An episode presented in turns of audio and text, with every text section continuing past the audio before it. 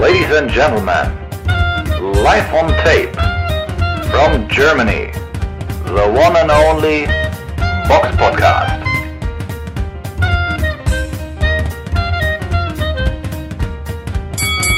Hallo und herzlich willkommen zum Box Podcast Ausgabe 344. Es ist der 17.04. und frohe Ostern an euch alle. Heute dabei die Samira. Hallo. Und ich, der Robert. Wir fangen wie immer mit dem Rückblick aus vergangene Wochenende. Der Box Podcast Rückblick aufs vergangene Wochenende. Da war in, im Ballhausforen unter Schleißheim Bayern eine Veranstaltung, die von Alexander Petkovic veranstaltet worden ist. Äh, zu sehen war sie auf fight24.de in einem Fightpass für 9,95 Euro. Dort kämpfte unter anderem im Mittelgewicht Vincent Feigenbutz gegen Kenan Katic. Ein Kampf, den, äh, der nur zwei Runden dauerte. Kenan Katic hat so in die erste Runde noch versucht, was zu tun, aber in der zweiten Runde war dann auch schon äh, Ende im Gelände gewesen. Feigenbutz kam mit einer guten Kombination durch und schickte ihn zu Boden und da war dann eigentlich auch Schluss. Aber muss man auch dazu sagen, Kenan Katic, ein Mann mit drei Siegen, drei Niederlagen, einen Unentschieden. Ja, also ein Stay, ein Stay würde ich das noch nicht mal wirklich bezeichnen, weil Feigenbutz selbst hat 36 Kämpfer auf dem Tacho. Der Mann äh, aus äh, Bosnien-Herzegowina hat gerade mal sieben auf dem Tacho. Also das Erfahrungsverhältnis sehe ich da doch deutlich, äh, also eine deutliche Differenz drin. Ähm, ja, das dazu. Er ist ja, das war jetzt auch der erste Kampf, den er unter neuer Promotion äh, bestritten hat und mal sehen, wo da die Reise für ihn hingeht. Auch noch zu erwähnen, auf der Veranstaltung hat im Halbschwergewicht Shefat Isufi gegen Grigor Sar Saruhanyan um den WBF-Titel im Halbschwergewicht ähm, bestritten. WBF ein naja, etwas, nennen wir es mal, dritt-, viertklassiger Weltverband, aber er darf sich jetzt Weltmeister nach Version der WBF äh, nennen. Ansonsten noch zu erwähnen zu der Veranstaltung, unser letzter Interviewgast Stefan Müller hat, äh, Müller hat dort durch den Abend ge geleitet. Als Ringsprecher und unter anderem als musikalischer Act sind die Söhne Mannheims aufgetreten. Dann war noch eine Veranstaltung in England gewesen, in der Manchester Arena. Da war eine Veranstaltung von Eddie Hearn und Matchroom Boxing und zu sehen war sie unter anderem auch in Deutschland auf The Zone. Dort kämpften im Hauptkampf im Weltergewicht Conor Ben gegen Chris van Herden aus der äh, aus Südafrika. Dieser Kampf war auch nach zwei Runden vor vorbei. Chris van Herden hat in der ersten Runde noch so ein bisschen versucht mitzubrawlen, was gar nicht mal so schlecht war, aber in der zweiten Runde war dann auch schon so das Kräfteverhältnis ganz klar verteilt und Conor Ben hat den Kampf vorher beendet. Ich finde, Ben muss jetzt aber schon mal ein bisschen mehr zeigen, wenn es jetzt für Größeres heißt. Man, es hieß wohl aus Seiten des Managements auch, dass jetzt wohl dieses oder nächstes Jahr wohl auch ein Weltmeisterschaftskampf angedacht ist, aber ich finde, dann sind Leute wie Chris van Herden nicht wirkliche Messsteine. Klar, man hatte jetzt im vorherigen Kampf äh, mit Chris Algeri einen ehemaligen Champ, der gegen geboxt hat, aber man darf auch nicht vergessen, Chris Algeri ist auch schon 38 gewesen, hat schon ein paar Niederlagen auf dem Tacho und ist weit, weit, weit weg von seiner äh, besten Form gewesen. Natürlich ist äh, ein Kampf gegen Adrian Granados auch ein Ausrufezeichen. Adrian Granados ist ja auch so einer, ich sag mal, der, der Journeyman der Herzen. Dem, äh, den muss man ja auch erstmal besiegen. Äh, natürlich ein Ausrufezeichen war der Kampf gegen Sebastian Formella. Äh, zehn Runden äh, hat Formella gegen den Stand gehalten. Das war auch nicht schlecht, aber ich denke, da müsste jetzt äh, für Ben Don mal doch was Größeres kommen. Aber er sah echt gut aus. Also ja. am Anfang extrem schnell. Okay, der Gegner war natürlich auch länger, so ne, größere Reichweite, war natürlich, hat auch schlechtere Beinarbeit, aber ich fand, dass Conor Ben schon echt durch seine Schnelligkeit und ja, seinen kompakten Stil schon aufgefallen ist. Also hat sich, finde ich, man sieht einfach diese Verbesserung und er hat auch so leichte Mike Tyson-Moments, würde ich sie nennen. Ja. Also, dass er halt wirklich so einfach äh, einen Schritt geduckt nach unten und dann die Haken links, rechts reinschleudert und ähm, ja, man hatte einfach bei Chris van Herden gesehen, dass der einfach seit Runde 1 einfach auch Respekt hat. So, der war der, klar, also am Anfang habe ich dem schon, ja, ich will jetzt nicht Angst sagen, aber sagen wir Respekt angesehen, aber du hast recht, am Ende der ersten Runde kam er dann nochmal, hat dann auch gekontert und so. Aber dann auch in der zweiten Runde ist er nur weggelaufen. Da hat er wieder bessere Beinarbeit, aber ist nur weggelaufen und dann gab es halt diese äh, vielen Volltreffer halt von Conor Ben am Ende. Linker Haken hat den Kampf beendet, beziehungsweise ja, TKO war das ja dann, der Ringrichter beendet den Kampf, weil es keinen Sinn mehr hatte. Aber mir, also vom Kampfstil so actionreich ist halt Conor Ben, finde ich echt gut anzusehen. Also auch Keine wenn der Gegner Frage. jetzt nicht so toll war. Also mir gefällt auf jeden Fall sein Stil, sagen wir so. Keine Frage, aber sagen wir mal so, gegen je- jemanden im Weltergewicht, der deutlich besser ist als Christian Ja. Herden, kann das schon wiederum schwieriger schwieriger. werden. Ja, das ist klar. Dass das schön anzusehen ist, keine Frage, aber du, das ist halt auch schön anzusehen gegen jenen Gegner, der das zulässt. Ja, genau. Und der vor allen Dingen auch nicht so viel Power dann wahrscheinlich in den Händen hat, ne? Nicht, nicht so Mhm. eine hohe K.O.-Quote, wo man dann auch weiß. Und der auch nicht versteht, irgendwie den Mann auf Distanz zu halten, obwohl er größer ist, weil er irgendwie das einfach nicht hinbekommt. Aber ja, muss man sehen. Ich denke, die warten einfach auf einen größeren Kampf. Und wird bestimmt noch kommen. Aber ist ja schon Mhm. mal auch schön, wenn man eine Verbesserung so bei bestimmten Boxern im Laufe der Zeit sieht. So, gerade so bei solchen Söhnen, ne, von bekannten Boxerfiguren. Ja. Ist nicht so einfach, Also, ne? Ja, so äh, jetzt Campbell Hatton, der ja auch gebaut ist jetzt halt nicht, nicht mit dem Talent gesegnet wie sein Vater, während bei Conor Ben da schon mehr vorhanden ist. Aber wie viel da vorhanden ist, das muss noch bewiesen werden. Aber du hast schon recht, die Anlagen sind gut, keine Frage. Der größte sportliche Kampf an diesem Wochenende fand in Texas statt, in der AT&T, oder dem AT&T Stadium in Arlington. Und da war eine Veranstaltung von Tom Brown und im Hauptkampf äh, kämpfte Errol Spence Jr. gegen Jordanis Ugas um den WBC-Titel im äh, Weltergewicht, den WBA im Superwelter und den IBF im Welter. Laut Boxrec. Hm. Naja, wie auch immer.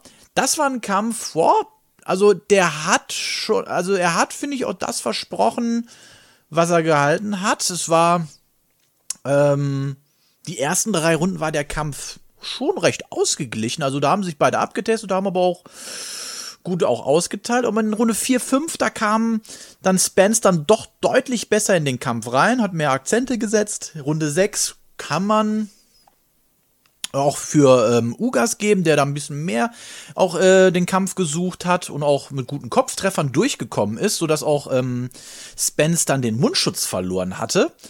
Ähm, der Ringrichter ist dann halt dazwischen gegangen, hat ihm äh, erstmal den Mundschutz wieder einsetzen lassen, war noch so eine kleine Pause drin, die, man muss auch sagen, auch, glaube ich, Spence auch wirklich gebraucht hatte, um nochmal so ein bisschen auch zurück in den Kampf zu kommen. Und ähm, diese Verschnaufpause, ich nenne sie jetzt mal so, die tat ihm auch echt gut, denn so ab Runde, Runde 7 fing da auch das Auge von Ugas durch die Treffer an, gut zuzuschwillen. Und da muss man dann schon sagen, das ist dann aber auch wirklich so eine Ermessenssache, kann man da schon den Kampf abbrechen, weil Ugas muss man schon guten Kampfwillen auch attestieren. Er hat dann bis zur neunten Runde äh, auch wirklich ähm, versucht, immer wieder Ak Aktionen zu setzen. Auch in der zehnten Runde kam der noch mal gut ähm, mit Kop äh, Körpertreffern so durch. Das hätte ich jetzt so mit dem dicken Auge, was er hatte, also das, da war ja wirklich nichts mehr zu machen. Äh, hätte gar nicht gedacht, aber der Ringrichter hat dann auch ähm, mit Rücksprache mit dem Ringarzt dann auch Ugas rausgenommen. Ähm, also ein sehr beherzter Kampf von beiden und Spence hat jetzt nochmal ein Ausrufezeichen gesetzt, dass er sagt, er kann es noch.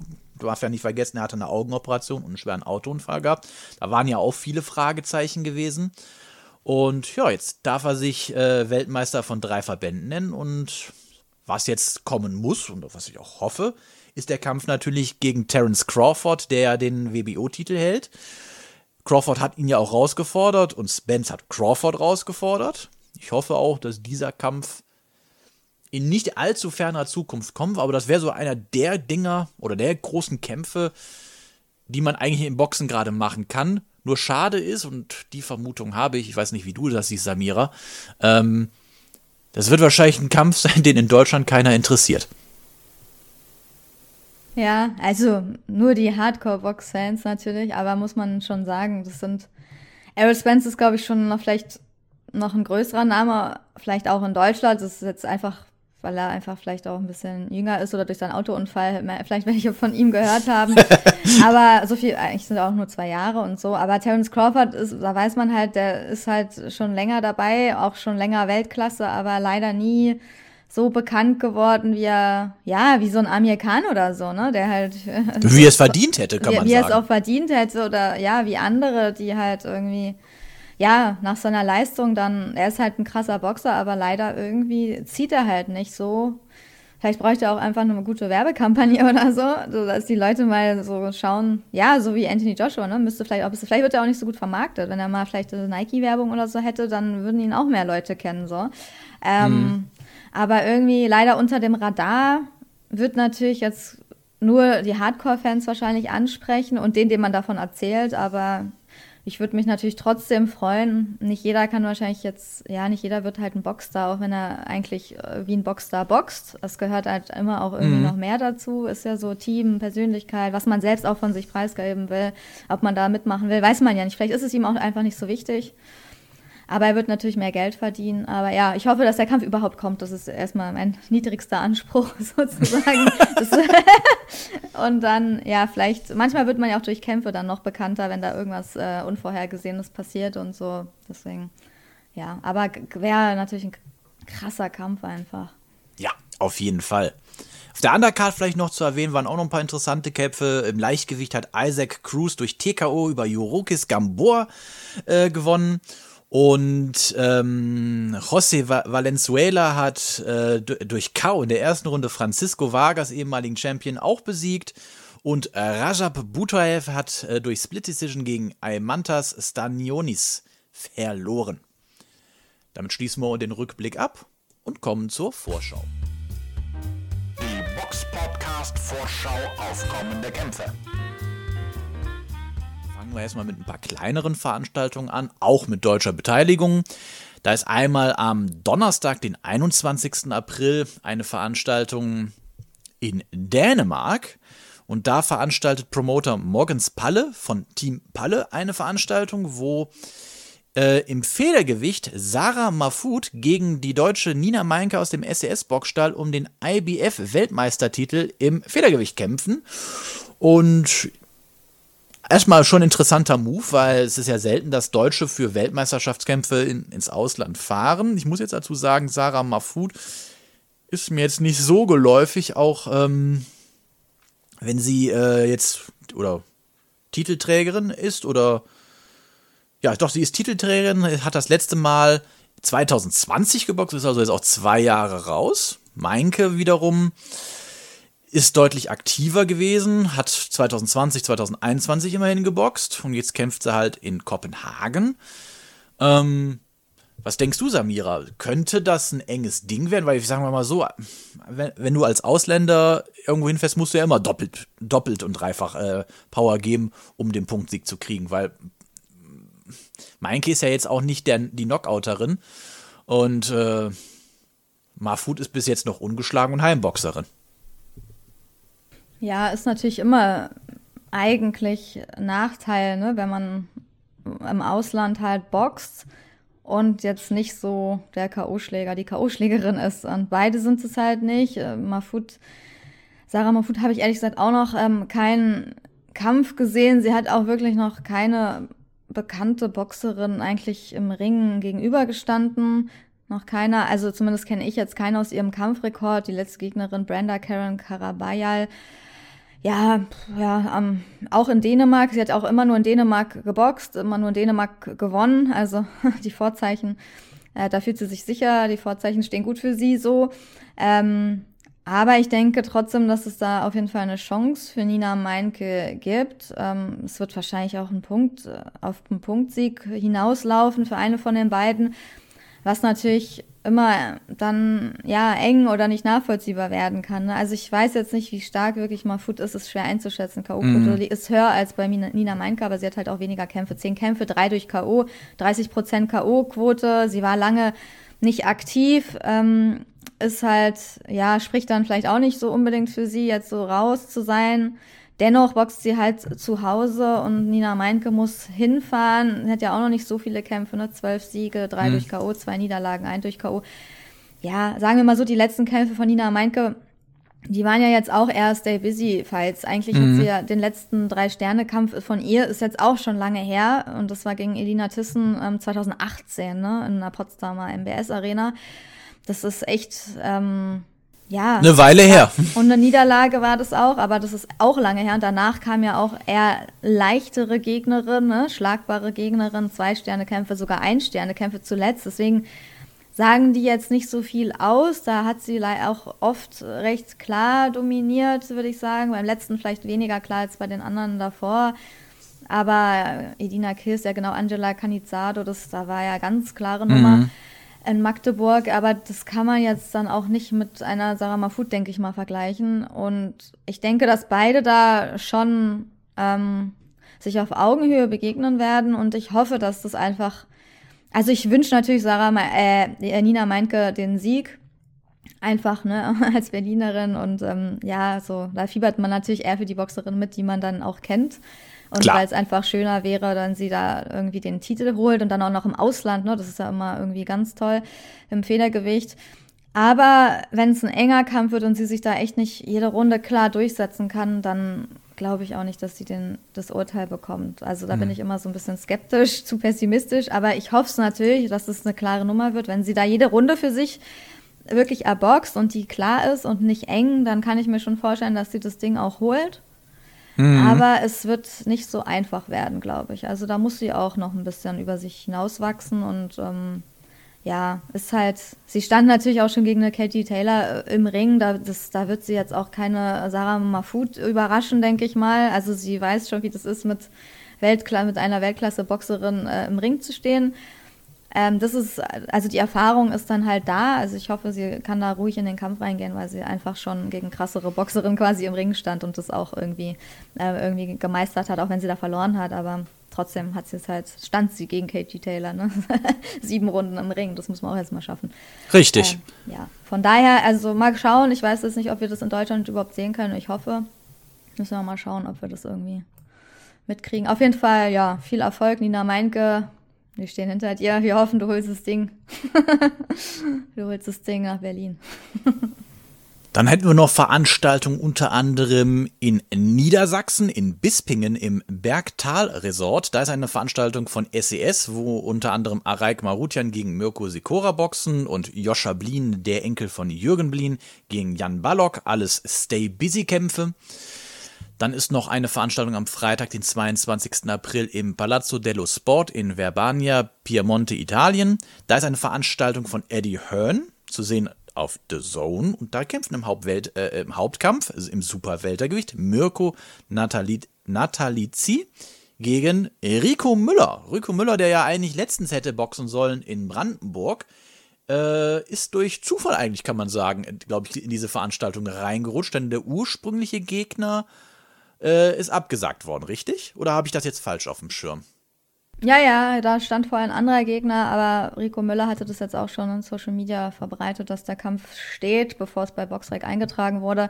Also er ist da dann mehr oder weniger recht spontan eingesprungen und ja, ist er, war ja er war ja im Training gewesen, also von Ja, genau, er war ja für die Gala in Falkensee dann eh gegen Wildenhof eingeplant, hat sich da irgendwie vorbereitet, ähm, ist da dann nicht angetreten wegen der offiziellen Krankheit von Wildenhof. Ich habe gehört, er wollte da auch nicht unbedingt jetzt jemand anders boxen. Ähm, was man auch verstehen kann, wenn er dann schon auch irgendwie weiß, dass er auf einer Eddie Hearn Card irgendwie boxen darf. Ne? Da will man auch kein Risiko eingehen, dass du dann gegen ähm, irgendeinen Aufbaugegner vielleicht noch eine Verletzung dir zuziehst und dann kannst du auf der Karte halt, musst du es wieder absagen. Ne? Das ist halt schon, kann immer passieren, dass man sich verletzt und ähm, ja, und jetzt hat er halt eine echt große Bühne, das wird ja auch auf The Zone gezeigt. Ähm, mhm. Der Gegner ist aber auch nicht zu unterschätzen. Also er wird da nicht als Sieger eingeladen werden nach Italien. So, ich will jetzt nicht sagen, ähm, dass er da irgendwie gar, gar keine Chance hat, weil er echt auch schon ähm, starke Kämpfe gezeigt hat ähm, und auch ein Kämpfer ist. Also der geht ja auch durchs Feuer so. Bis zum Ende ähm, hat man auch gegen Jeremias Nicolas Ponce gesehen, wie er da echt, also diese zwölf Runden, das war so krass, dass er da die durchgestanden hat in, diesem, in dieser Schlacht, muss man ja sagen. Also von daher wird er da schon wahrscheinlich alles geben und so lange mitfighten, wie er kann. Aber ja, Mirko Natalizzi ist halt Heimboxer der alias der Terminator, 26 Jahre alt. Ähm, ja, ist halt auch ein starker Mann. Und das, äh, ja, und ich denke mal, elf Siege, sieben durch K.O., äh, ja, spricht auch schon für sich. Aber davor hat er halt auch nicht so krasse Leute geboxt. Ne? Jetzt hat er den ersten Drei-Sterne-Kampf mit Rico Müller, der natürlich auch einen guten Rekord hat. Da wird er jetzt auch ein bisschen gefordert. Aber ich sage mal so, es wird schwer bestimmt für Rico Müller, da irgendwie ja, mit einem Erfolg nach Hause zu fahren. Denke ich mal. Aber er kann, sich, er kann sich bestimmt trotzdem gut präsentieren und das ist ja auch Werbung dann für sich. Genau. Dann kommen wir zur größten Veranstaltung, auch der meist erwarteten Kämpfe äh, dieses Jahres, würde ich sagen. Und die findet im Wembley Stadium, kleiner geht's nicht, in London statt. Da ist eine Veranstaltung von Bob Arum Top Rank und Frank Warren Queensberry Promotion. Übertragen wird sie weltweit, unter anderem auf Panama Telemetro äh, Channel 13, USA In Demand, United Kingdom BTS Sport und in Deutschland, und jetzt haltet euch fest, auf Bild TV.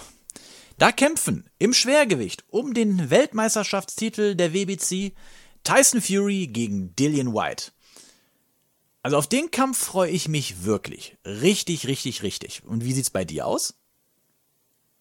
Ja, also ich natürlich auch und erst recht, dass, äh, dass, dass man den Kampf auch anscheinend auch in Deutschland ohne Probleme dann sogar live sehen kann. Also mich nervt es ja auch immer, ne? Auch jetzt so einen Tag später, dann sucht man äh, 20 Minuten nach, einer, nach einem guten Fight irgendwie ne, von Spence gegen Ugas und findet nur schlechte irgendwie, ja, schlechte Videos von dem Kampf. Es sei denn, man guckt ihn natürlich auf fight.com, okay. wo er wo übertragen wurde. genau, aber manchmal guckt man das ja nicht live und will das dann später schauen und dann, ja, dann findet man leider nichts, aber okay. Ist manchmal schwierig, deswegen ist es halt viel schöner, wenn, wenn sowas gezeigt wird und selbst wenn er kostenpflichtig wäre in einem Bild Plus Abo, ne, dann wäre es ja auch nicht so toll, wenn man das jetzt für 2,99 einmal abschließt abschließt.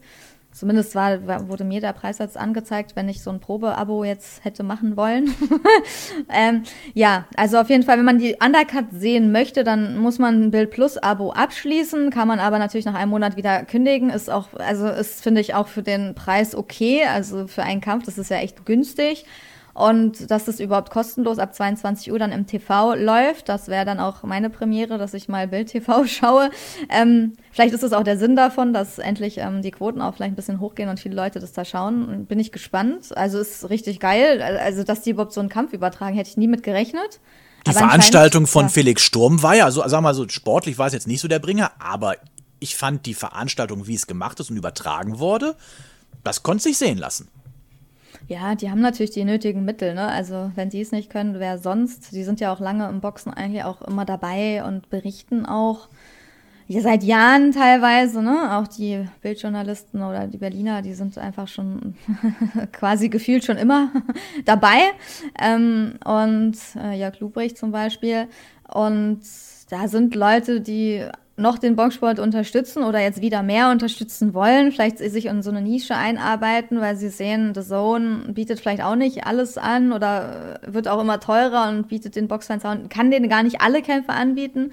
Und wenn, ja, diese Fury läuft ja eh nicht mehr auf The Zone, da gab es ja auch Streitigkeiten, soll zumindest dann nicht mehr echt? laufen. Ja, ja, ich glaube mit Bob Arum und da gab es irgendwie, dass der nicht mehr da gezeigt werden soll. Und ich glaube, die haben auch nicht so viel Geld, dass sie da Ach. alle einkaufen können, ehrlich gesagt. Weil sie haben ja schon Canelo und Joshua und ich glaube, das hat, Canelo hat ja so viel Geld gekostet. Also die haben, glaube ich, auch nicht mehr die Kapazitäten, da jetzt auch noch so eine Fury sowieso einzukaufen. Ich glaube, das wäre hm. auch irgendwann nicht mehr möglich. Aber da gab es auch irgendwie andere ähm, Sachen, wenn das stimmt, was ich äh, gelesen habe. Aber auf jeden Fall krasser Kampf. Auch wenn ich ihn vielleicht nicht ganz so eng sehe, aber ich freue mich trotzdem, wenn Tyson Fury in den Ring steigt. Das ist eigentlich egal gegen wen. Ich glaube, ich freue mich immer. Und Dillian White ist auf jeden Fall auch besser als einige, als ein Tom Schwarz oder so, als einige andere Gegner. Und ja, kostenlos so einen Kampf zu sehen, ist echt mega. Also dafür muss man wirklich mal Danke Bild, Bild sagen, was wahrscheinlich auch nicht so oft passiert, aber. Satz, den man selten hört. Oh, toll von der Bild. Deswegen, aber wenn sie sowas machen, muss man es ja auch mal würdigen, so.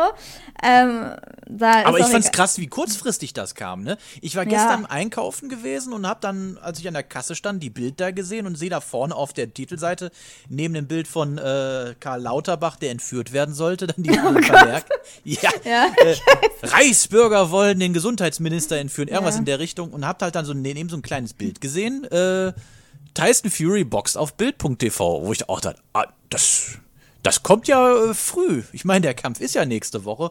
Und dass die ja. das jetzt so knapp eine Woche vorher erst ankündigen, hat mich schon so ein bisschen gewundert. Weil wenn du noch guckst, im, im März 2022 gab es noch auf thezone.de noch so einen Bericht, wo auch quasi angeteasert worden ist, dass der Kampf wohl da laufen sollte. Aber Schau Haben sich mal nicht an. geeinigt, ne, wahrscheinlich. Ne? Also es ist ja auch immer, ja, ich denke mal, es wird vielleicht auch billiger, ne? Umso später man sich da vielleicht noch einkauft oder so, das kann ja auch damit zu tun haben, aber ähm, ich habe es nicht jetzt über Werbung draußen oder so mitbekommen. Ich habe es eher mitbekommen, weil die Leute ne, auf Facebook in der Boxen 1 Gruppe darüber diskutiert haben, ob das jetzt, wo das jetzt läuft auf Bild, was man jetzt dafür bezahlen muss und was jetzt kostenpflichtig ist und was nicht, weil ich finde, das ist wirklich ein bisschen unklar, da muss man jetzt kleine Kritik, ein bisschen unklar in den Artikeln wiedergegeben, dass es, dass man echt überall nachschauen muss, auch im TV-Programm, was jetzt kostenlos war und was nicht. Das ist einfach nicht klar geschrieben gewesen, zumindest in den ersten Artikeln, anstatt sie das einfach hinschreiben.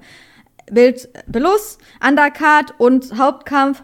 Hauptkampf ab 20 Uhr im TV kostenlos. Aber so klar, da muss man 22 halt. Uhr. Ja, ab 22 Uhr, genau. Da musste man aber mehrere Artikel lesen. Überall stand immer nur so halb irgendwas. Also das hätten sie ein bisschen klarer hinschreiben können. Ich hoffe, es ist jetzt so und wir haben es nicht alle falsch verstanden. Auf jeden Fall gab es da auch eine riesen Diskussion in der Gruppe, weil echt die meisten Boxfans einfach nicht durchblickt, nicht gerafft haben, was auch schwer zu raffen war, wo, wo es jetzt läuft. Und wenn das so unklar vermittelt wird, dann heißt es, dass die Artikel nicht so klar geschrieben wurden. Also das sollte man auf jeden Fall verbessern, wenn man da viele Zuschauer erreichen möchte. Und ähm, das ist ja auf jeden Fall möglich. Und wenn man so einen, so, so einen geilen Kampf anbietet, dann muss man das echt hinschreiben. Kostenlos. For free eigentlich, ne? Mega Fight for free müsste die Überschrift laufen. Ja, ja. lauten eigentlich. 94.000 Zuschauer. Genau, ist auch eine sowas, Zahl, die ne? man sich mal geben muss. Aber okay, we wenigstens wurde es jetzt anscheinend geklärt. Ich hoffe, wir haben es jetzt auch alle so richtig verstanden, wie, wie der aktuelle Stand ist. Und dann, ja, freuen sich auch die meisten drüber. Und ja, jetzt können wir ja mal. Unsere Dankesrede für Bild äh, hält sich jetzt in Grenzen. Wir haben uns genug bedankt. Jetzt können wir auf den Kampf eingehen. Aber ja, also was, was, äh, was denkst du denn so vom Kampf? Also. Was, Also ich- meinst du, das ist der letzte Kampf von Tyson Fury? Das kann man auch erstmal fragen. Ne? Nein. Nein, nein, nein, das denke ich nicht. Auch der Vater von ihm hat ja gesagt, äh, das ist Bullshit, der redet eine Menge Mist. Ähm, aber ich freue mich schon sehr auf den Kampf. Also ich gehe schon davon aus, dass Fury den Kampf gewinnt. Ich habe jetzt auch ein paar Bilder von ihm gesehen und der sieht ja wirklich verdammt gut in Form aus.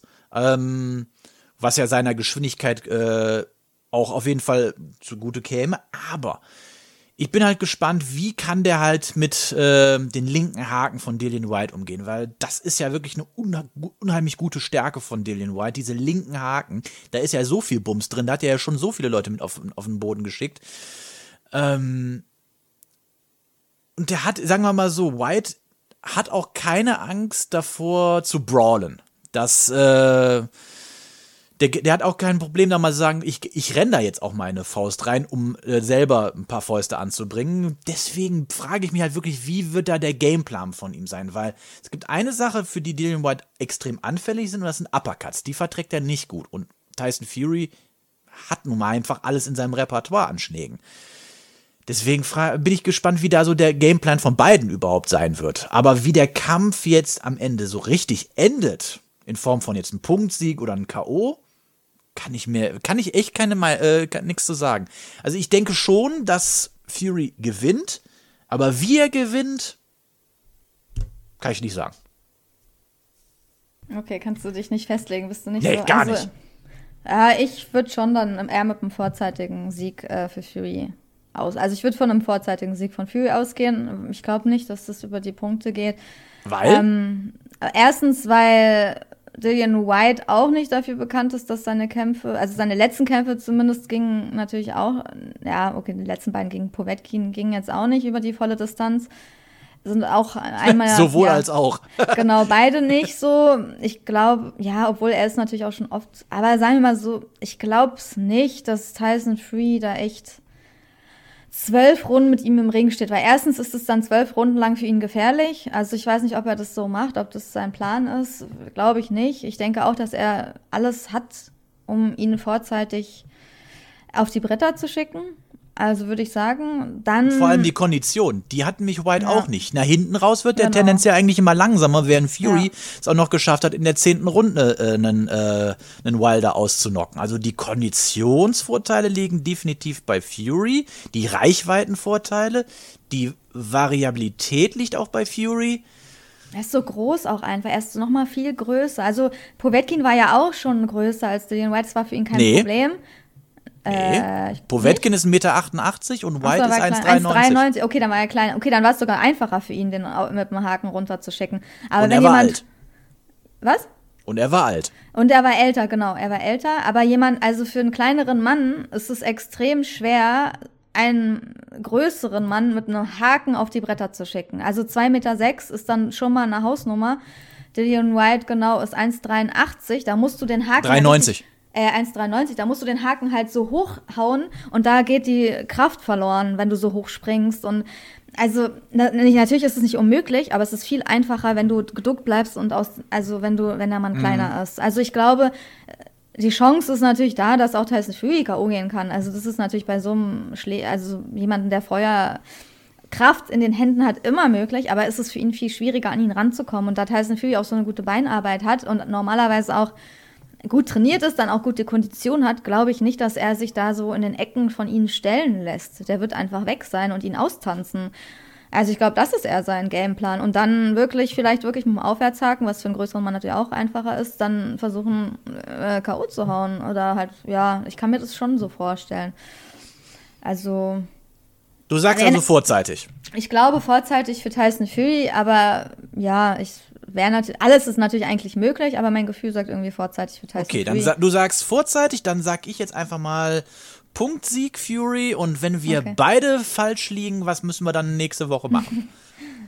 Ja, das weiß nicht, können die Hörer sich was ausdenken.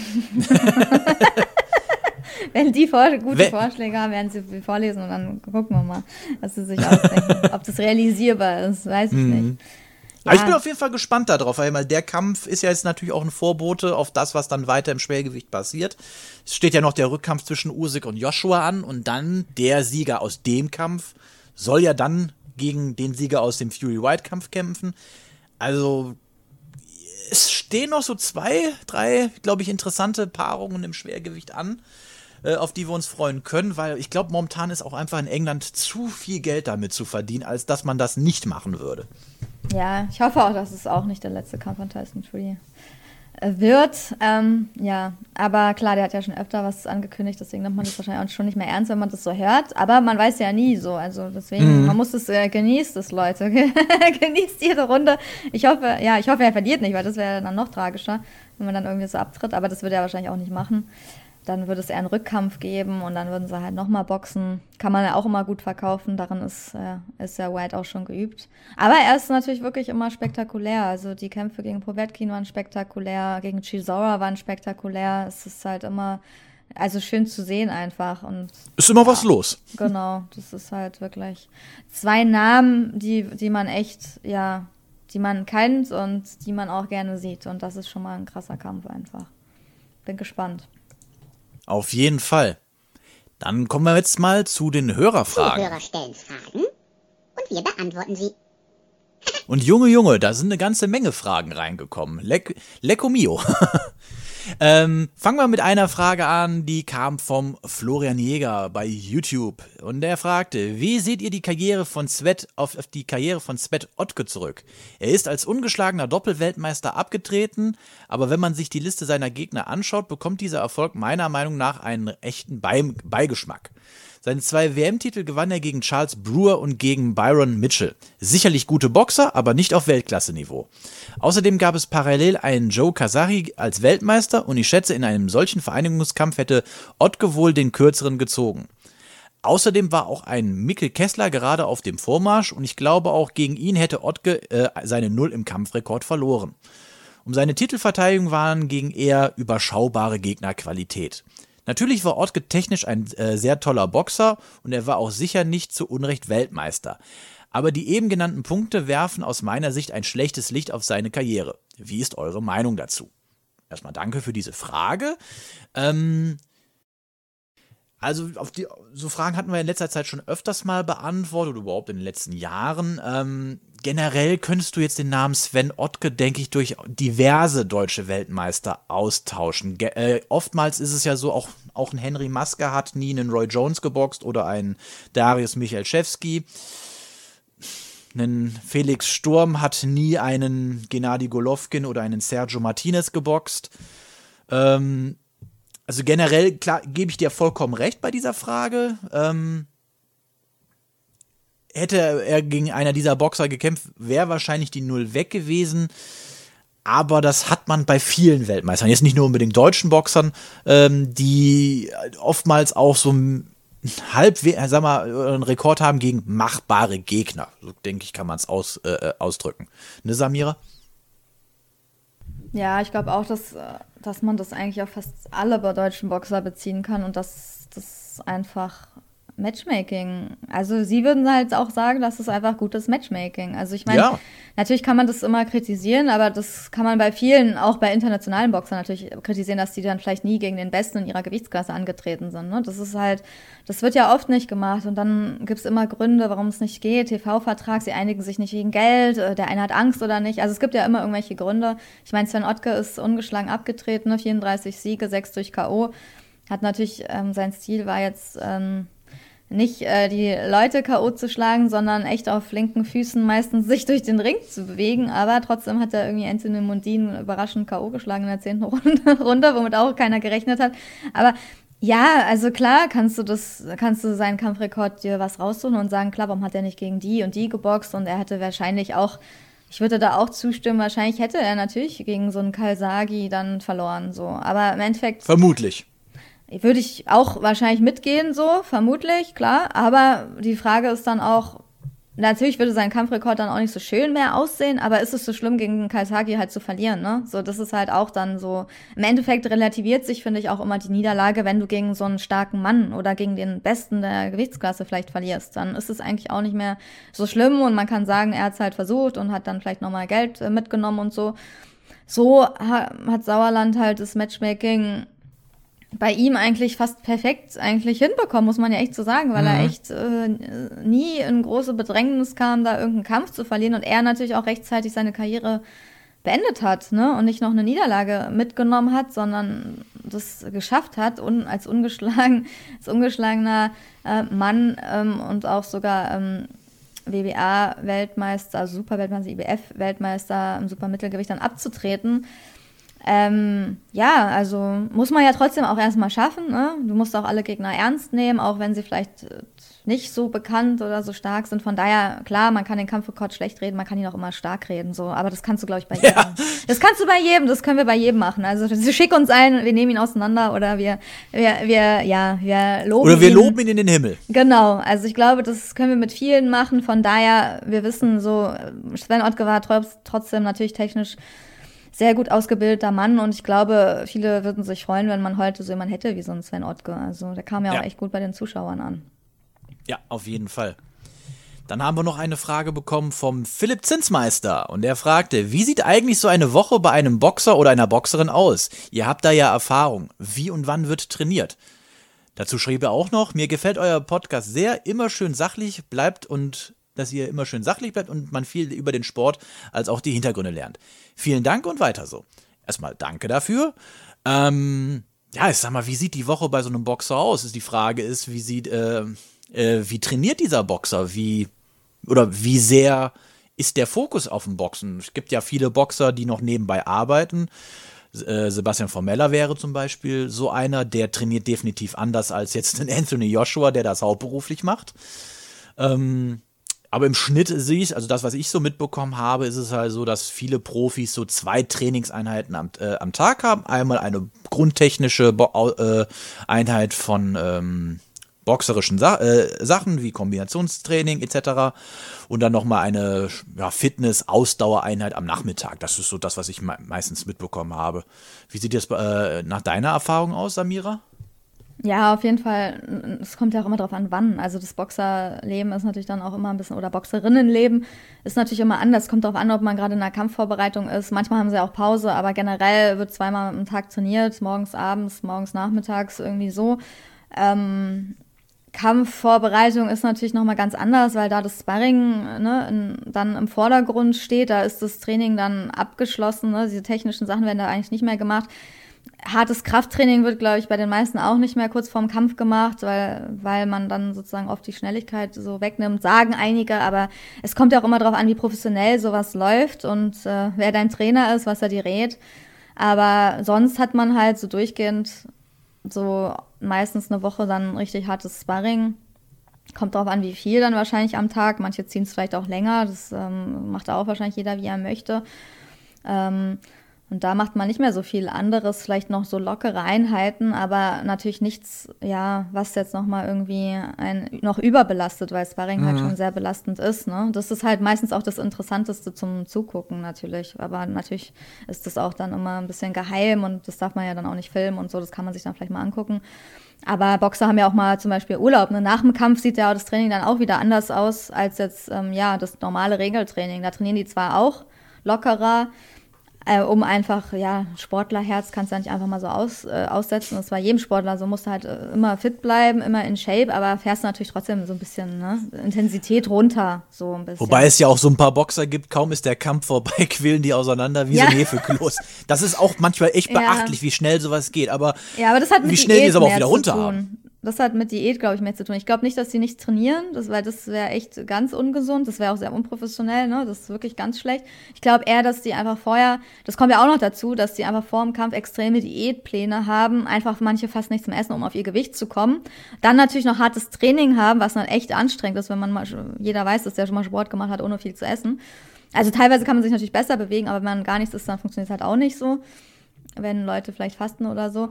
Und ähm, ja, keine Ahnung. Also wir müssten jetzt einen Zeitpunkt haben, dann könnte man die Frage so ein bisschen besser beantworten, sonst kann man das halt so grob machen. Und wir können mhm. uns die Frage natürlich merken, ich glaube, wir haben ja auch schon mal manchmal Boxer gefragt, wie so ihr normaler im Interview, ne, wie so ihre mhm. Tagesablauf aussieht, weil uns das natürlich auch interessiert, aber es ist halt auch nicht immer konkret gleich. Und umso professioneller das ist, umso mehr Termine haben die natürlich zwischendurch noch. Dann haben sie noch Physiotherapie und das und dies und äh, Pressetermine, ne, das ist ja auch alles, kommt noch dazu so. Aber ja, und, und wenn jemand ernährt arbeitet, sich auch noch ja, anders. Genau. Und manche achten vielleicht gar nicht so auf die Ernährung, weil sie vielleicht immer ihre Figur von Anfang an irgendwie, weil sie das noch halten und weil sie jung sind. Und andere müssen da echt kämpfen. Und sobald der Kampf vorbei ist, ich meine, das war ja auch immer bei Teil und Zeuge so, ne? Was machst du jetzt nach dem Kampf? Erstmal irgendwie Currywurst und ein Bier oder so in der Richtung, ne? Hat er ja auch oft im Ring mhm. so gesagt mit seinem, mit seinem Humor. hat ja während der Vorbereitung teilweise noch Pizza gegessen. Und ich meine, der hat, guck, guck dir mal die Figur von dem an. Also ich, ich frage mich, wie der das macht. Das ist, ach so, nee, ich meinte Teil und Zeuge. Ja, ja, und Feigenbutz Ach hat so, mal Feigenbutz gesagt, auch. Ah, ja, ja stimmt, der Feigenbutz hat doch in meinem Interview bei uns mal auch gesagt, dass er teilweise stimmt. sogar noch Pizza gegessen hat vor Aber wer weiß, vielleicht so selbstgemachte Pizza mit nur gesunden Sachen drauf. Wer weiß, was so eine Pizza, so eine, ne? So, so eine Low-Carb-Pizza, so wo der Teig ja. aus äh, Thunfisch ist. Wer weiß. nur so Brokkoli-Stücke drauf oder so. Wer weiß, was das für eine Pizza Keine Ahnung. Aber ja, manche können sich es halt eher leisten, auch umso jünger sie sind. Manche halt sehr wenig. Und viele machen halt nach dem Kampf dann noch Training locker, aber sie essen halt dann, was sie wollen, weil sie das mal ausnutzen wollen und dann nehmen sie halt, die meisten nehmen dann echt zu. Wenige, außer wie Jürgen Bremer und so, der ist halt immer irgendwie topfit gewesen. Da war nicht viel Unterschied. Hat auch mit, äh, ja, mit der Veranlagung zu tun, ne, wie viel man ja. immer zunimmt, so, ne. Wenn man ein Stück Schokolade isst, gefühlt bei manchen 10 Kilo, bei anderen, äh, ne, gar nichts. So, ne, ist halt, ja. aber wenn du das nochmal genauer wissen willst, ähm, dann musst du nochmal fragen, äh, welche, welchen Zeitpunkt du meinst oder wir fragen es bei unserem nächsten Interview dann. Interviewgast, mhm. Boxer, Boxerin nochmal, genau. So, dann haben wir noch eine Frage von The One and Only Detlef Detlefsen, der uns auch schon sehr viele Fragen gestellt hat, immer gerne. Und er fragte, gibt es in Deutschland Boxkämpfe, die aus eurer Sicht gekauft sind? Mir kommen bei fast jeder kleinen Veranstaltung Kämpfe gekauft vor. Immer wieder packen sich die gleichen Gesichter aus Bosnien und Tschechien, äh, nee, sich die gleichen Gesichter aus Bosnien und Tschechien leichtfertig hin. Das ist aus meiner Sicht ein Unding. Liebe Grüße aus Marzahn, euer Detlef. Ja, also heute ist es echt schade, dass der Eugen nicht dabei ist. Der könnte nämlich dazu was sagen.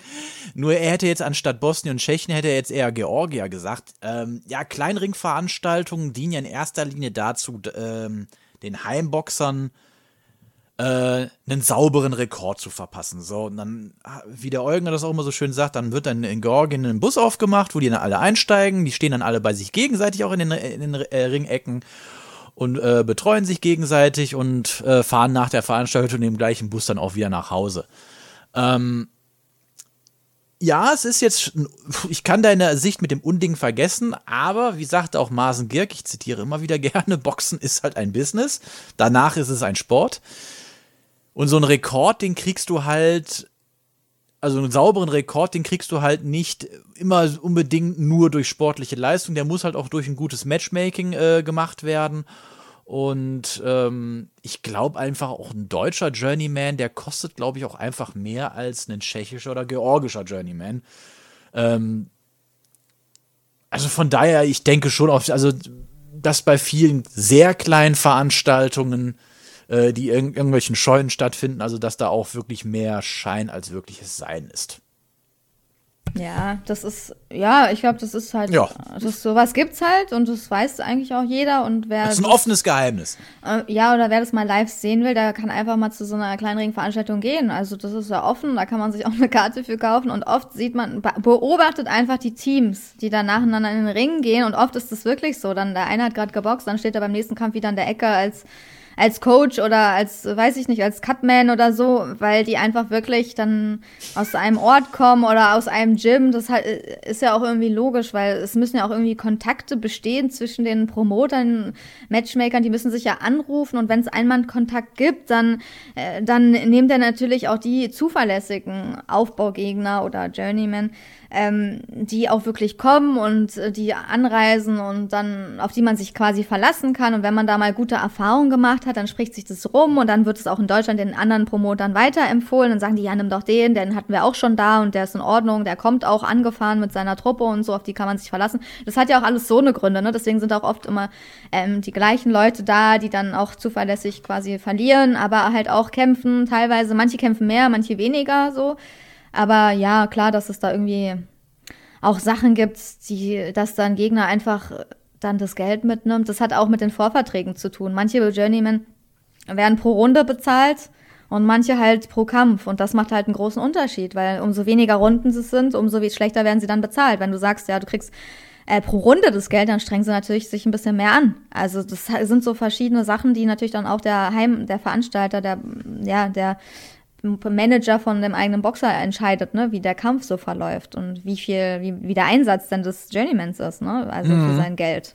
Aber ja, das ist, sowas gibt's auf jeden Fall und ich glaube, jeder hat schon mal, also ich habe auch schon sowas gesehen, wo ich den Schlag dann gar nicht gesehen habe und die Leute fallen halt trotzdem um oder zu doll um für den Schlag. Also sowas gibt's auf jeden Fall schon. Aber vielleicht auch nicht so oft, wie man es denkt. Und äh, ja, also wird's wahrscheinlich auch immer geben, denke ich. Gab's auch immer schon. Ja, weil du mit bloßem Auge kannst du es halt auch nicht immer so erkennen und dann, ja, dann ist es dann auch schon wieder vorbei. Aber deswegen sind es halt auch Kleinringveranstaltungen und die werden es halt auch nie auf große Cards schaffen. Dann haben wir noch eine Frage reinbekommen von Zoe Kornfeld bei Instagram. Welche Skills, die früher im Boxsport verbreitet waren, vermisst ihr im heutigen Boxen? Viele Fans nennen da, nennen da das Infighting, wie es Roberto Duran gemacht hat. Das liegt zum einen sicher daran, dass es von den jüngeren Trainern in den Gyms nicht mehr gelehrt und weitergereicht wurde. Andererseits hat sich, hat sich natürlich auch der Sport verändert. Die Referees würden sowas vermutlich permanent unterbinden, sodass es fraglich ist, ob ein Duran mit seinem Stil aus den 70ern heute überhaupt Erfolg hätte. Puh. Boah. Das ist eine gute Frage, oder? Also, welchen, Ja. was, was vermisse ich? Also, in, das mit dem Infighting, wie es Duran gemacht hat, ja, kann ich verstehen, aber Infights als solches gibt es ja schon heute immer noch viel. Ich würde jetzt vielleicht mal jüngst vielleicht den Kampf von Istvan Sili gegen Sturm erwähnen. Das war ja auch sehr viel Infight. Das war ja, es sind, viele gerade Hände waren da jetzt nicht zu sehen. Ähm, aber ich kann, ich kann die, weil Duran jetzt natürlich schon eine Ausnahmeerscheinung war, wie er es gemacht hat. Ähm, was ich jetzt, äh, eher, also ich weiß nicht, ob man das vielleicht irgendwie einen Skill nennen kann, aber was ich vermisse, sind halt so, so richtige Schlachten, wie, wie, sie teilweise in den 50ern waren. Aber man darf auch den Kämpfen in den 50ern und davor auch nicht vergessen, ich glaube, da ist so erstmal so eine Defensive oder eine Doppeldeckung, glaube ich, erst erfunden worden. Da wurde ja teilweise mit hängenden Fäusten geboxt. Ähm, das waren ja schon, da, da, schon allein dadurch waren Schlachten gewesen. Das fand ich halt immer sehr unterhaltsam, auch wenn es jetzt natürlich nicht sonderlich gesund für die Kämpfer war.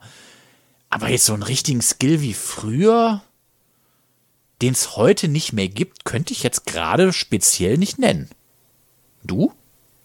Ja, ich würde auch nicht sagen, dass es, dass es die gibt, dass es die nicht gibt, weil klar, es gibt noch Infighting, aber ich verstehe, glaube ich, worauf der, der Fragensteller, die Fragestellerin hinaus will. Also natürlich, äh, mir ist jetzt auch, es sagen wir mal so, es gibt keinen bekannten Boxer oder Boxerin, die so boxt wie Roberto Duran. Also äh, auch im Infight nicht. Also zumindest nicht, die Nö. wir kennen. Also ich kann mir vorstellen, dass es sowas in Südamerika irgendwo gibt, also so vom Stil her, äh, ne, dass es in Panama oder Panama oder Mexiko schon Leute gibt, die vielleicht diesen Stil boxen, so einfach, weil, weil, weil das ihrer Natur entspricht. Aber ich muss auch sagen, ich meine, dieser Stil, selbst wenn du den am Anfang hast und wenn du dann Amateurboxer wirst, der wird dir auch abtrainiert. Also so darfst du, so, so boxst du nicht als Amateur. Also das ist auch kein Amateurbox-Stil, ne? Das ist halt irgendwie. Nee. Das ist halt wirklich Profi-Box-Stil und das, ist- das, ist- da gehst du ja quasi auch ins Feuer und du kassierst ungemein. Und natürlich schickst du deine Gegner auch mit harten Händen dann K.O. und Duran ist ja auch für diese Schlachten bekannt und das ist auch ein sehr ungesunder Stil und das wird ja, Ja. auch jeder Trainer, Trainer davon abraten. Selbst wenn du diesen Stil boxst, du kannst diesen Stil eigentlich echt nicht lange boxen und für manche Gewichtskassen ist es halt unmöglich als Schwergewichtler. Stell dir mal vor, so ein Tyson Fury, das ist ja unmöglich. Da würde ja in der ersten Runde sofort irgendjemand K.O. gehen. Wenn Dillian White, wenn jetzt beide so wie Robert- Roberto Duran so im Infight so anfangen würden schon, sich so nah gegenüberstehen und dann die ganze Zeit Bomben ab, also dann ist ja in der ersten Runde der Kampf vorbei. Also in manchen Gewichtskassen passt es, glaube ich, auch gar nicht oder nicht, nicht konsequent. Also da kannst du es ab und zu mal machen, aber das kannst du nicht von Anfang an und dann bis zum Ende durchziehen. Aber ich glaube auch schon, dass sich vielleicht der Boxsport schon so ein bisschen in die gesündere Richtung entwickelt hat. Das kann man vielleicht schon so sagen, dass es so eine Entwicklung gab, weil es gibt erstens keine 15 Runden mehr, ne, es wird oder es wird nicht mehr geboxt, bis einer nicht mehr aufsteht. So, es hat sich ja schon, die Runden wurden verkürzt. Es wird viel mehr auf Verletzungen geachtet, ne? Das gibt Ringärzte, die kommen, die schauen so in dein Auge, ne? Bei Ugas schauen, kann der noch was sehen? Äh, kann es zu schlimmeren Verletzungen kommen? Das gab's ja früher alles gar nicht. Früher haben sie irgendwie Steine in die Handschuhe gepackt, keine Ahnung, Boah. weiter geboxt und keiner hat's Ja. gemerkt. Ja, ist ja so ein bisschen so, ne? Also, äh, so, deswegen, Duran, ich weiß es nicht. Also, es wäre natürlich immer noch sehr spektakulär, aber ich glaube, es ist auch schwieriger geworden, äh, mit so einem Stil dann wirklich bis äh, dich. Du musst ihn ja quasi dann als Amateur gar nicht so boxen, weil du den anders dann abtrainiert bekommst. Und dann musst du ihn als Profi quasi wieder boxen, weil es so deine Anlagen sind. Und ich glaube, diese Umstellung, ich weiß gar nicht, wie die gehen soll. Also entweder hast du den komplett abgelegt oder du bist gar kein Amateur gewesen, wirst direkt Profi vielleicht. Ich weiß es nicht. Also ich glaube, sagen wir mal so, ich weiß nicht, ob du, ja, obwohl, wenn du Amateur so boxt wie du Renner, wäre es natürlich auch krass, so, ne? Ja, gut, andererseits ein südamerikanischer Amateurbox wahrscheinlich auch anders als ein mitteleuropäischer Amateur. Ja, Also genau, aber ich denke natürlich immer so wie die Deutschen so Amateure boxen und das ist ja komplett anders. Also das Ja. wird, und ich, also da wird einem auch was, was komplett anderes beigebracht und deswegen denke ich so, dass wenn du das hier anbringen würdest, so wie Duran, dann würden dir das, glaube ich, die meisten Trainer in Deutschland abtrainieren. Also das ist so Mhm. mein, was ich so sehe, weil da, ja, sieht man ja auch, da wird ja sehr viel Wert auf dieses auch ganz saubere Boxen gelegt, ne? Auf diese ganz äh, perfekten Hände, dass alles so irgendwie so perfekt einstudiert aussieht. Ich meine, das kann man ja auch immer bei Sophie Alisch sehen, ne? in ihren Trainingsvideos so, ähm, dass da sehr viel Wert dann auch auf diese perfekte Technik gelegt wird und gar nicht so, ja, dieser Profi-Stil vielleicht mehr so etabliert wird, wo man halt eigentlich auch ein bisschen unsauberer boxen darf, wenn es zum Erfolg führt. Ne? Das ist ja ein bisschen so. so vielleicht Ja. auch mal vom Hinterkopf, wenn es keiner sieht, ne? Wenn solange der Ringrichter nicht sich ermahnt, so kannst du das halt machen, gehört halt dazu, zur Ablenkung so teilweise.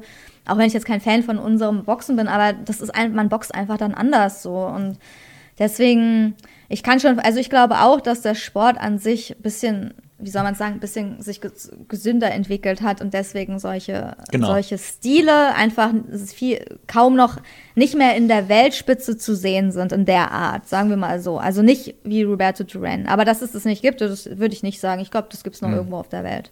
Ja. Was hat er noch gefragt? Ach, er meinte, dass ein Referee sowas vermutlich permanent unterbinden würde. Naja, solange es nicht unsauber ist, würde ich jetzt nicht sagen, weil Duran hat ja teilweise auch sehr sauber im Infight geboxt. Also solange die Schläge nicht ab, zumal, zumal also wenn es auf die Körperfläche kommt, ne, nicht auf den Hinterkopf ständig, dann Wobei bei Zili, ne, da haben sich ja auch alle aufgeregt. Jetzt sind wir wieder bei Felix Sturm.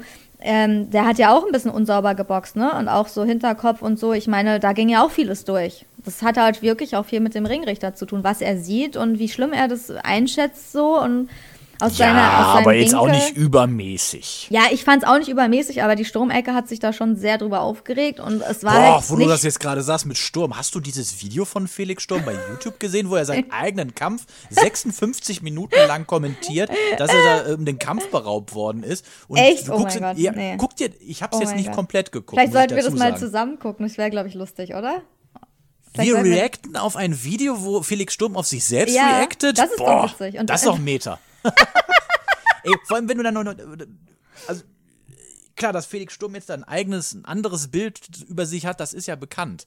Ähm, Also er denkt, er hat den Kampf gewonnen, ja? ja, ja, also, oder dass er, ne, dass er beschissen worden ist, so denkt er darum. Und wenn du dann mal noch die, dir die Kommentare anguckst, und das sind hunderte Kommentare, Mhm. da ist nicht ein Kommentar bei, wo, also nicht das, als, als ich da letztens reingeguckt habe, mittlerweile kann es vielleicht anders aussehen, äh, wo dann irgendwie gesagt wird, äh, nee, den Kampf hast du verloren, nee, du wurdest beschi beschissen, Champ, und nur so Dinger da drin. Ja, aber das sind vielleicht extreme Fans halt und du weißt ja auch nicht, ob die Kommentare gelöscht werden, die irgendwie vielleicht nicht adäquat sind. Ähm, weiß Das man ja weiß ich nicht. definitiv nicht. Das weiß ich definitiv Also- nicht. Ich, ich, wie, wie man so schön sagt, ich sag nur das, was ich sehe. Aber Und eigentlich fände ich das lustig, weil er ist ja jetzt quasi auch YouTuber und ich meine, YouTuber reacten ja auf YouTuber und wenn wir das mal machen würden, also ich glaube so, das wäre doch lustig, dass wir sozusagen schauen, was er sagt. Wir haben, wir haben seinen Kampf Mhm. ja gesehen und wir können ja dann auch unsere Meinung dazu abgeben. Ich glaube, das ist ganz Wir, lustig. wir, wir reacten darauf, wie er reactet. Ja, und im, genau, und im. Thumb, und im Thumbnail haben wir dann so ein Foto von uns, wo wir dann so ents- entsetzt in die Kamera gucken. Ja, aber nee, aber dann, äh, ich finde schon, also es sagt auch viel über einen Boxer aus, wie er seinen Kampf in der Reflexion dann sieht und öffentlich quasi dann, ja, bewertet. Und wenn man da immer noch denkt, dass man der bessere Mann war, finde ich das schon ziemlich fragwürdig. Also, Dann würde ich sagen, kommen wir doch direkt zu der Frage an die Hörer für diese Woche. Und zwar, würdet ihr gerne sehen, wie wir auf das Video von Felix Sturm reacten? Wenn euch das interessieren und gefallen würde, schreibt uns doch einen Kommentar bei YouTube, bei Instagram, bei Facebook oder eine Nachricht äh, und sagt, warum sollten wir das tun? Ja, genau, wenn, vielleicht wollen es unsere Hörer vielleicht nicht, aber ich stelle mir das lustig vor, weil ich es halt auch noch nicht gesehen habe. Ich glaube, da kann man ganz coole Sprüche zu raushauen. Alles klar. Gut. Dann schließen wir das ab und äh, beenden noch die Folge eben mit den Nachrichten. Die Box Podcast Nachrichten. Zwei kleinere Nachrichten, die wir da einmal haben, wäre unter anderem, dass Markus Nader nach seiner K.O.-Niederlage gegen Martin Asumian doch seine Karriere nicht beendet, wo, wo wir eigentlich ja fast schon von ausgegangen sind, aber er hat noch nicht genug, er will sich noch mal in den, Bo in den Ranglisten nach oben boxen, kann er gerne machen, aber mit dieser mangelnden K- äh, K.O.-Power oder überhaupt Schlagkraft, die er hat, dürfte das deutlich schwierig werden, aber gut, muss, muss er, wie man so schön sagt, muss er selber wissen. Dann hätten wir noch eine, Veranst äh, noch eine Info, und zwar, dass am 14. Mai wieder auf der Seebühne in Magdeburg eine SES-Veranstaltung ist, äh, wo unter anderem Adam Deines und Roman Fress boxen. Wahrscheinlich wird es auch wieder auf dem MDR übertragen werden. Veranstaltungen, die ja dann da in Magdeburg waren, waren ja eigentlich immer ganz gut anzusehen. So ist ja eine gute Bühne und jetzt äh, an Fre in Freiluftveranstaltungen äh, denke ich, ja, sind auch, wenn jetzt keine Corona-Bestimmungen mehr äh, sind, äh, oder ja, wie sage ich jetzt mal, gerade gelten, äh, denke ich immer noch eine sichere äh, Variante, als jetzt irgendwie in kleineren Hallen zu veranstalten.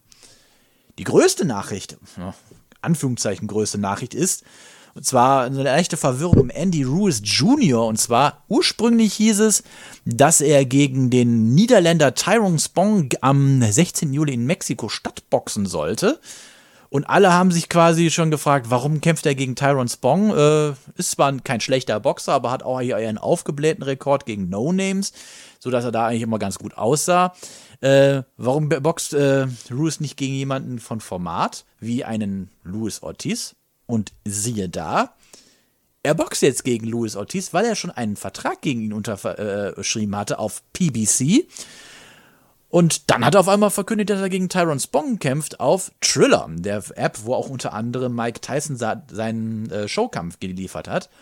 Und ähm, interessant ist jetzt, jetzt hat er wohl eine vertragliche äh, Bedingung, dass er gegen Luis Ortiz boxen soll. Ein Datum steht allerdings noch nicht fest. Und dadurch muss natürlich der Kampf gegen Tyron Spong auch verschoben werden. Und da ist interessant zu sehen, äh, wie und wann das ja, passieren wird. Auf jeden Fall bin ich gespannt. Äh, Ortiz ist zwar jetzt auch schon etwas älter, aber denke, dürfte für einen, äh, einen ähm, äh, Ruiz, der nicht immer die beste äh, Trainingsattitüde an den Tag gelegt hat, immer noch eine große Herausforderung sein. Also auf den Kampf freue ich mich einfach wegen der Fragezeichen, die dabei sind, schon ziemlich, oder? Äh, oder siehst du es anders? Ja, ich, ich auch. Also, ja, genau. Andy Ruiz Jr. wirft immer so ein paar Fragezeichen auf. Deswegen, ja, ist spannend, ihn dann mal zu, überhaupt mal wieder im Ring dann zu sehen, ne? was man auch noch von ihm erwarten kann, wie er so drauf ist. Ja, und damit sind wir auch schon am Ende der Folge angelangt. Wie gesagt, Schreibt uns mal in die Kommentare rein, ob ihr ein Reaction-Video von uns auf Felix Dom auf seinen eigenen Kampf, wie er reacted, sehen wollt. Ansonsten könnt ihr uns natürlich auch ansonsten immer gerne Fragen stellen. Immer her damit. Wir lesen sie alle. Wenn es zeitlich passt, nehmen wir sie mit auch in die Folge rein. Ansonsten wünschen wir euch noch schöne Ostertage. Genießt das Wetter. Es ist ja wirklich gerade toll draußen. Ähm, und wir sehen uns dann, also wir hören uns dann nächste Woche wieder, äh, um dann den Kampf von Tyson Fury gegen Dillian White nachzusprechen. Bis dann, macht's gut. Ciao. Ciao. The one and only Box Podcast. New episodes every week. Follow us on Facebook, Instagram, YouTube, iTunes Music and Spotify. Box podcast. Boxpodcast.de